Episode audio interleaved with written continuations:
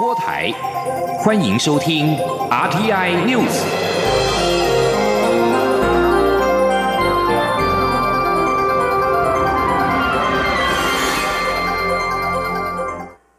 各位好，我是李自立，欢迎收听这一节央广主播台提供给您的 RTI News。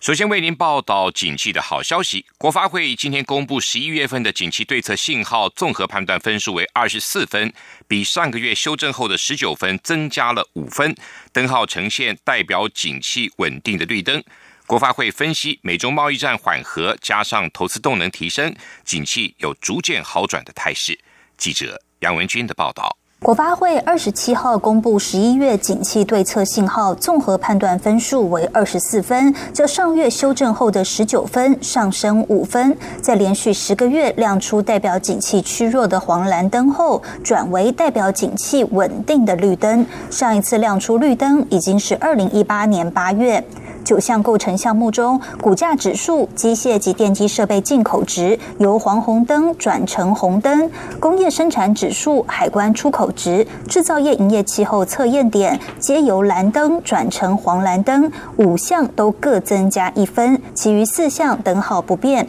国发会分析，景气领先，同时指标续呈上升，累计增幅分别达百分之二点九及百分之一点九七，均高于长期趋势。加上美中贸易战趋缓，厂商信心回升，以及投资动能明显增加，景气有逐渐好转的态势。国发会经济发展处处长吴明慧说：“海外资我们来看，那个今年一到十一月的侨外投资的一个 FDI 的投资的成长率，大概接近两成，好像是十六点七 percent。所以不止台商从海外从中国大陆回来投资，还有一些侨外资的投资活动也在进行。”那另外还有本土厂商的那个投资。所以我想，这个都是让让我们看到这个整个景气看起来好像，诶，它好像看起来状况有比较改善。不过吴明慧也强调，目前还只是第一颗绿灯，而且分数在变灯的边缘。九项工程项目中，还有五颗黄蓝灯跟一颗蓝灯，显示往上力道还是不够。加上明年全球景气放缓，主要国家经济成长率预测都下调，影响景气不确定变数人多，需密切关注后续发展。中央广播电台记者杨文君台北采访报道。继续也是经济面的消息，中央大学台湾经济发展研究中心今天公布的十二月消费者信心指数 （CCI） 为八十四点二八点，跟十一月相较上升了三点九一点。六个分项指标中，购买耐久材指标则创下二零零七年十一月以来的新高。中央大学台经中心执行长吴大任分析，近期台股站上高点。不过，在国人居高思维的心理下，也会有卖压出笼。这些资金最可能就是移转到房地产，进而推升了购买耐久材的信心。至于今天台北集中市场的收盘表现，台北股市本周即使面临外资元旦节假期跟新年长假，量能稍微微缩，但是内资却接棒，指数在今天上涨九十点，周线上涨了一百三十二点，顺利的站稳了一万两千点的大关，成为一万两千零九十一点。在汇市部分，新台币对美元的汇价今天小贬了零点二分，收盘在三十点二零三元兑换一美元。执政党致力在年底前完成反渗透法，立法院朝野党团今天首次进行协商，但光是不要进入逐条讨论，朝野就争执不下两个小时。最后历经三个小时的协商，只进行了两项条文的实质讨论，而这两条都没有共识，保留到院会处理。立法院长苏家全最后才是下周一再进行协商，希望各党团如果有不同意见，都能够先思考，提出对案讨论。记者郑林的报道。民进党力拼在三十一号院会三读通过反渗透法，二十七号朝野党团首度针对反渗透法进行协商。不过，国民党团与亲民党团都主张，有关国安的重大法案不应没有行政院版本，未经委员会审查就仓促立法，应待大选过后交由新民意决定。民进党团则强调，今年六月国安法修正通过时，也通过附带决议，要求尽速修正两岸人民关系条例及广电三法，因此没有留给下一。界处理的空间。且从五月至今，党团与行政部门多次沟通，修正到第七版才提出反渗透法，绝非仓促立法。在朝野党团争执不休两小时后，立法院长苏家全才是直接进入逐条讨论，针对内容提出意见。在讨论立法目的时，国民党团提出修正动议，要求将维护国家主权改为维护中华民国主权，但未获朝野共识，遭到保留。对于法律用词定义，民进党团也提出修正动议，将条文中“监督管理”四字删除，以缩小法律射程范围。民进党团干事长管碧玲说：“这最主要也是，呃，顾及就是我们两岸交流当中，尤其是产业界，呃，或者是任何的，呃，这个机构啊，在。”中国他们的这个准呃列宁式政权的组织体系之下，呃。非不得已被动的，他们都必须要去设立相关的党组织。那这个基本上在他们的组织体系里面是属于监督管理的机构。国民党团也针对第二条提出修正动议，将主张采取非和平手段危害我国主权之国家或团体修正为以强暴、胁迫实行非和平手段，并要求行政院定期公告渗透来源，防止民众不慎接触相关团体。国民党团总召曾明宗说。你假设这些团体的渗透来源，或者这有几个渗透来源，你很清楚啊？你知道谁啊？你就把它公告，让民众知道，不要去跟他往来，不要让他往来。那这样也符合罪行法定主义。不过，陆委会主委陈明通强调，定义渗透来源只是其中一部分，必须要同时符合接受渗透来源的指示、委托或资助、从事法令规定的违法行为三个要件都具备，且经法院认定才形成处罚结果。所以，一般的民间交流没有问题。由于朝野党团对修正动议都没有达成共识，两条条文都保留到院会处理。苏家全最后才是下周一上午十点。再进行协商，各党团若有修正动议，尽量在明天下午六点前送交议事处，方便协商中对照讨论。央广记者郑玲采访报道。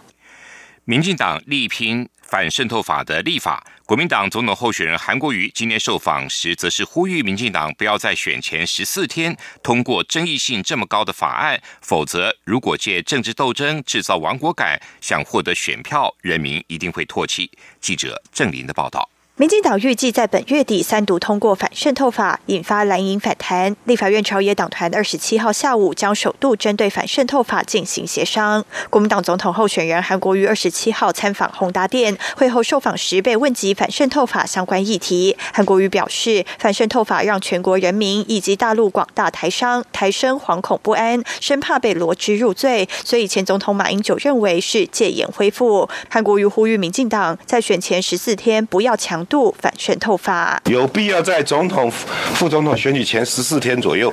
通过争议性这么高的反渗透法吗？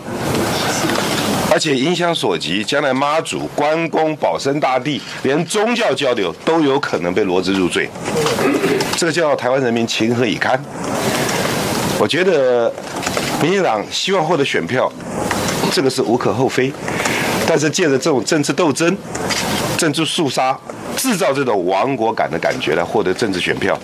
全国人民一定会唾弃。对于蔡英文总统日前在第二场政见发表会上提及特征组议题时，指出国民党有多人贪污，韩国瑜表示，蔡总统提出几个国民党因为贪污进入监狱的案例，表达对国民党的不屑跟不认同，他不想沦为口水，所以没有反驳。但蔡总统一个手指指着他，其实三个手指指着自己，只是他不知道。韩国瑜说，蔡总统面临中华民国。有史以来总统唯一贪污的陈水扁，为何半句话都不说？为何双重标准？为什么陈水扁还可以对蔡英文总统比手画脚，指责蔡总统？而他本身也是贪污犯，正在保外就医，就是因为只要是民进党都不能说，永远双重标准。央广记者郑玲采访报道。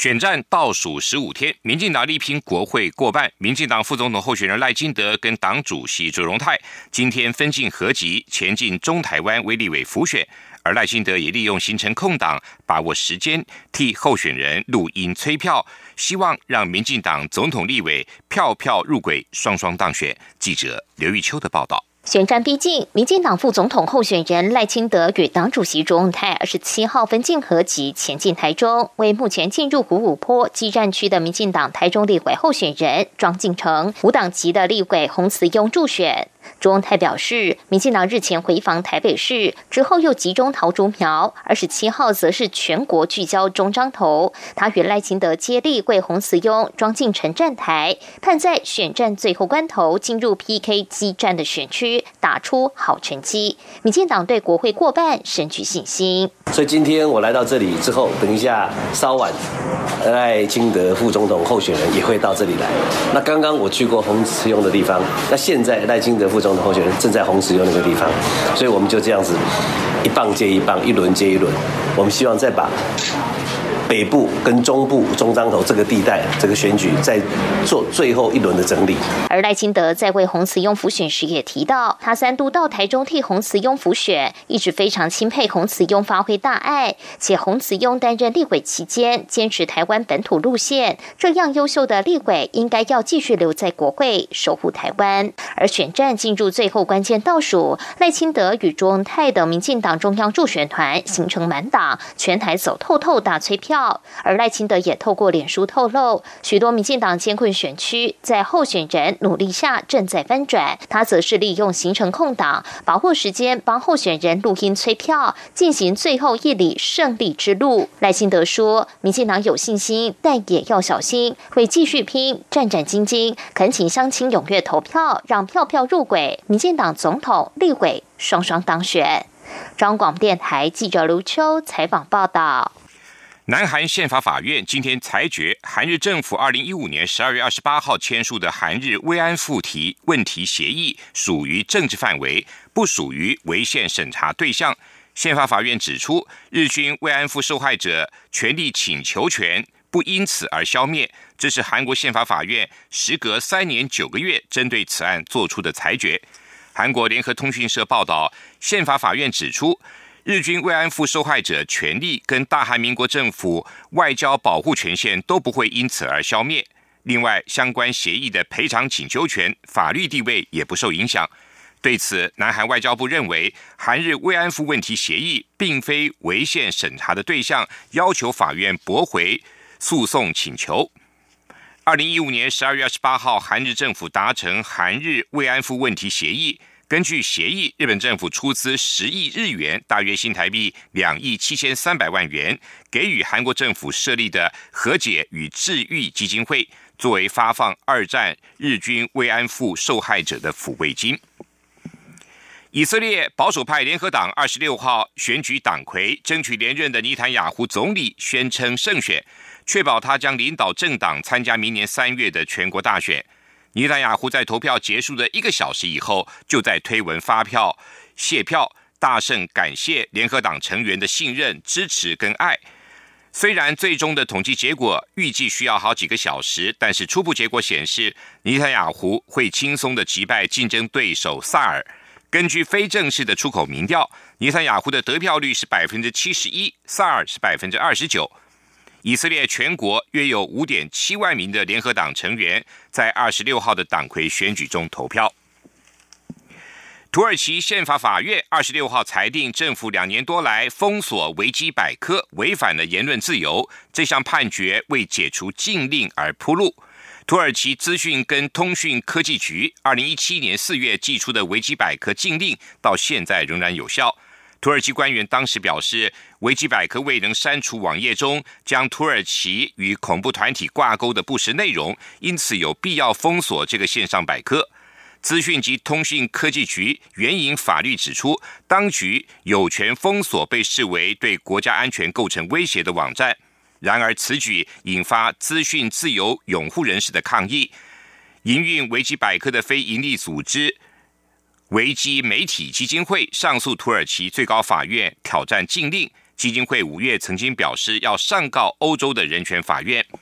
土耳其国营的安纳杜鲁新闻社二十六号报道，土耳其宪法法院的法官以十比六的表决结果封裁定封锁维基百科违反言论自由。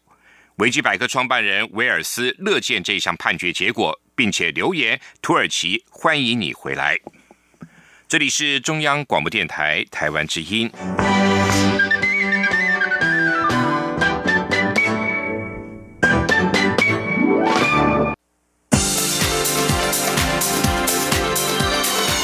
这里是中央广播电台台湾之音，欢迎继续收听新闻。欢迎继续收听新闻。台美双方在经过十年的资商之后，台湾的国产番石榴终于在今年的十月十七号，美国农业部动植物检疫局公告准入。首批赴美番石榴，今天在农委会副主委陈俊记、美国在台协会高雄分处处长欧宇修跟台南市长黄伟哲、威明清国公司总经理詹义元等人见证下，从台南市南西区威明清国公司的集货包装厂起运出发。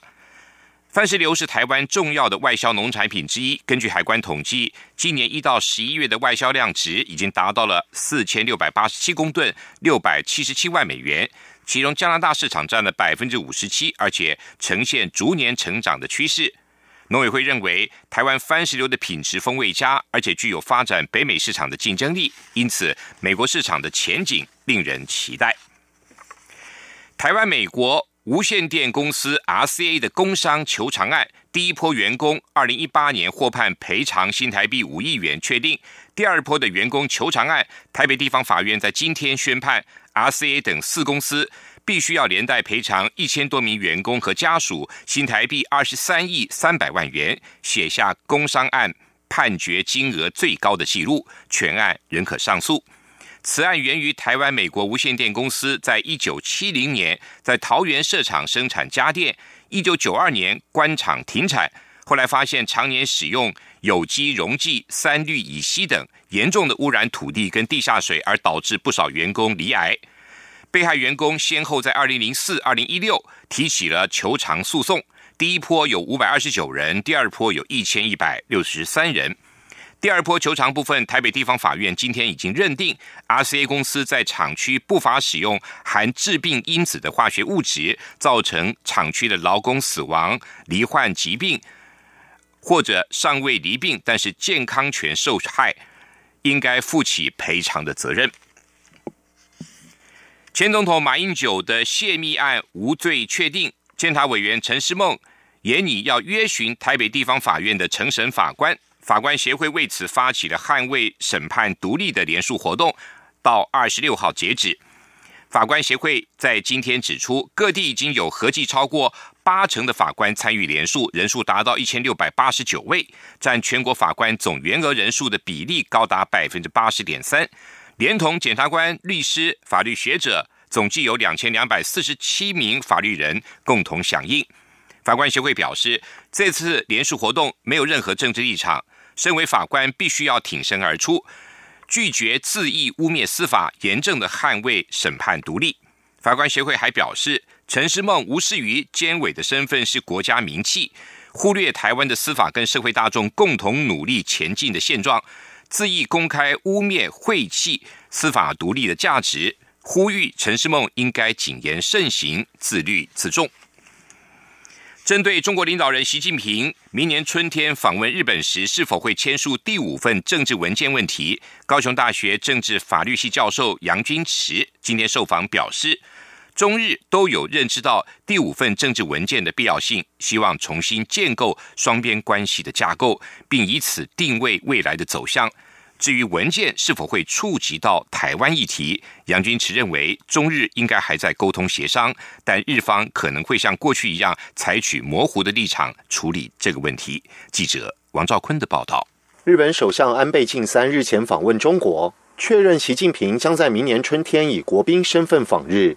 高雄大学政治法律学系教授杨军池表示，这个确认是为了前一阵子两国间出现一些争议事件后。习的访日安排并未因此受到影响，也代表中日关系又向前迈了一步。中日自建交以来签有四份政治文件。杨军池指出，中日的第四份政治文件是二零零八年由中国领导人胡锦涛签署，而掌握大权的习近平，在已进入第二任任期后，却没有一个文件来证明中日关系，难免会让人有点迟疑。杨军池认为，中日第五份政治文件的内容，至少是为了处理第四份政治文件签署至今，面对新的国际局势，中日关系的未来定位与走向。他说：“比如说，在二零零八年以后，这个全球的这个金融风暴之后，到现在为止，啊，中日之间的关系到底应该怎么样的去做定位，或者是怎么去定定义这个中日之间的关系？怎么样在这个国际的这个局势的变化当中，去重新去建构中日关系的一个架构？”安倍这一次访中时表态，两国将为各领域取得成果逐一做出努力。显示习近平明年春天访问日本时签署第五份政治文件的可能性增高。杨军池对此分析指出，中日双方有认知到第五份政治文件的必要性，但能否协商出共同接受的版本，目前看来还在努力之中。至于第五份政治文件中的台湾议题，杨军池指出，中日在台面下持续进行沟通，但他认为日方。可能还是会像过去一样，采取模糊立场来处理这个问题。政治大学外交学系教授刘德海则认为，如果第五份政治文件的内容没有让中方满意，习近平就不一定会造访日本。因此，在日本非常希望习近平访日的情况下，签署第五份政治文件的可能性相当大。日本之所以很希望习近平访问日本的主要原因，刘德海指出。是想借此凸显日本是与中美平起平坐的世界强权。安倍日前访中时所说的中日韩新三国关系，其实日本更重视的是中日美这个新三国关系。中央广播电台记者王兆坤台北采访报道。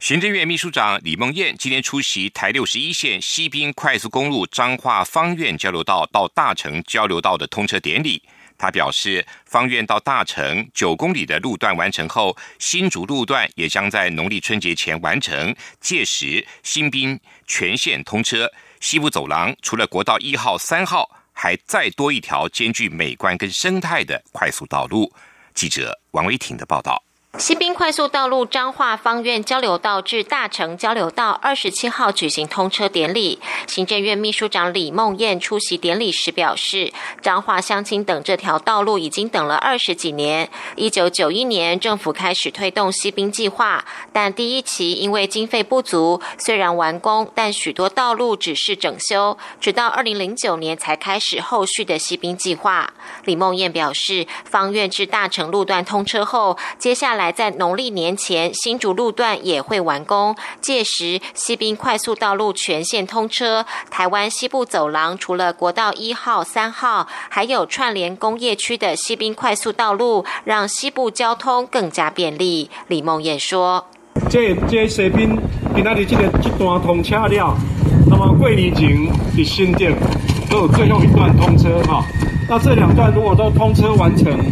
可以说是整个西滨安在安新北、哦北里、甲台南，总共三百几公里专线的完成。会使讲咱整个西部走廊，啊，除了一高、二高，会再多一条快速道路。李梦燕表示，西滨快速道路沿线有许多观光景点，是一条兼具美观和环保生态的公路。在全国十大最美公路票选中，第一、第二名都落在西滨，可见西滨是一条很丰富的快速道路。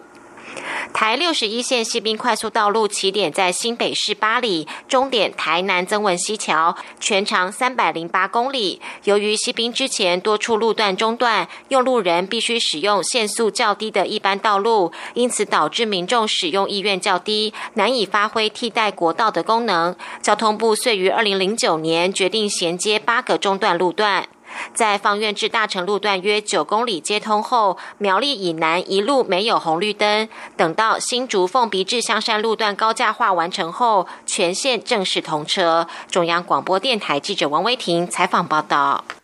台日之间不仅有缔结姐妹的同名铁道和车站，高速公路也有同名的服务区。交通部高速公路局今天表示，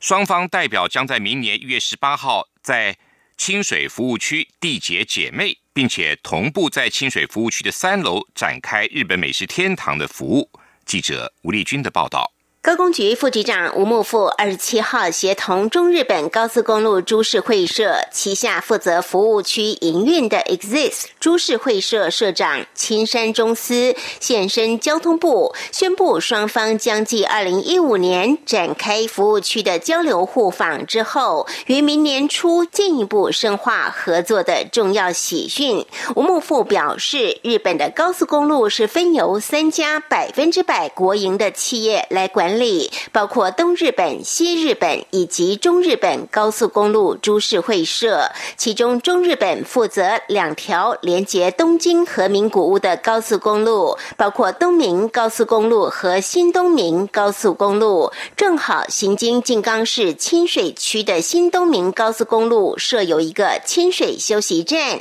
与台湾国道三号上的清水服务区同名。为此，Exist 首度跨足海外。在台湾成立艾克斯公司，与台湾经营清水服务区的厂商新东阳合作，在清水服务区三楼打造出七百多平的日本美食天堂，预计在明年大选后的农历年前正式开幕。届时，双方也将缔结姐妹，让台日情谊更加永固。吴木富说：“那所以我们又进一步希望说，因为这两个服务。”其实同名，以这个当做起点，我们预定在一月十八号要缔结这个姐妹的服务区。那未来呢，我们会做更进一步紧密的交流。所以等到一月十八号的时候，我们会正式签署这个缔结联盟的关系，同时也预计在那一天会启用我们清水服务区三楼的日本的美食区。青山也表示，缔结当天将有日本媒体以及官方和民意代表出席盛会。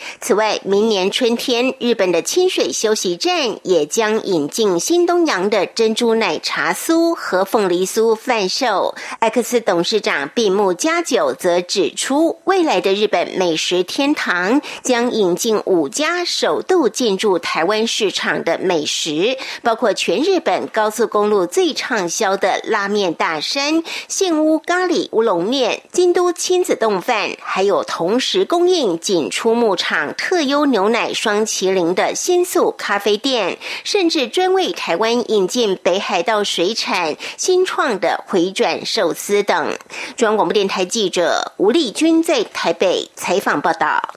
继续进行今天的前进新南向。前进新南向。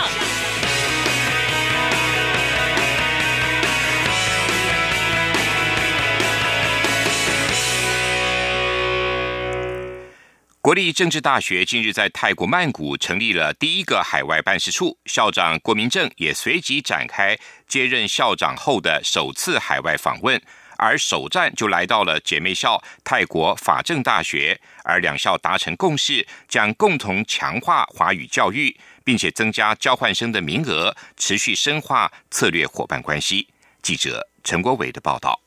政治大学泰国办事处设在曼谷中华会馆，交通便利。往后除了提供泰国学生咨询就读政大事宜，也将强化校友服务及与当地大学交流。政大校长郭明正在泰国办事处揭牌成立后，也带领团队前往参访姐妹校。第一站来到法政大学，双方在会谈中达成共识，未来将增加两校交换生名额，以及让更多教师交换授课，尤其在华语教学这部分，并期盼在。亚洲研究和科技创新管理上有更多合作的机会，甚至合办国际研讨会。郭明正也向法政大学的师长提到，正大即将开设创新国际学院，预计招收四十名国际生，以全球研究为主轴，规划大一、大二不分系，到了大三再由学生从全球治理、亚洲研究以及全球科技与创新管理等三个学生中择一作为专业领域。全球研究都是没有国家的，全球都只有气候的问题，全球。球有人权的问题，都是以全球为单位。现在很多国家新的都在做这个。过去有什么国际事务啦、国际关系，那个是过去三十年前、五十年前的观念。现在的观念就是全球就是一体的。郑大表示，位于皇宫附近的法政大学是泰国排名第二的学府，学校在海外四十六个城市共设有两百六十个合作机构。法政大学校长吉喜尼说，他非常重视国际化，也努力为数位时代的高等教育做出突破，未来将和正大密切合作。中央广播电台记者陈国伟台北采访报道。以上这节 RTI News 由李自力编辑播报，谢谢收听。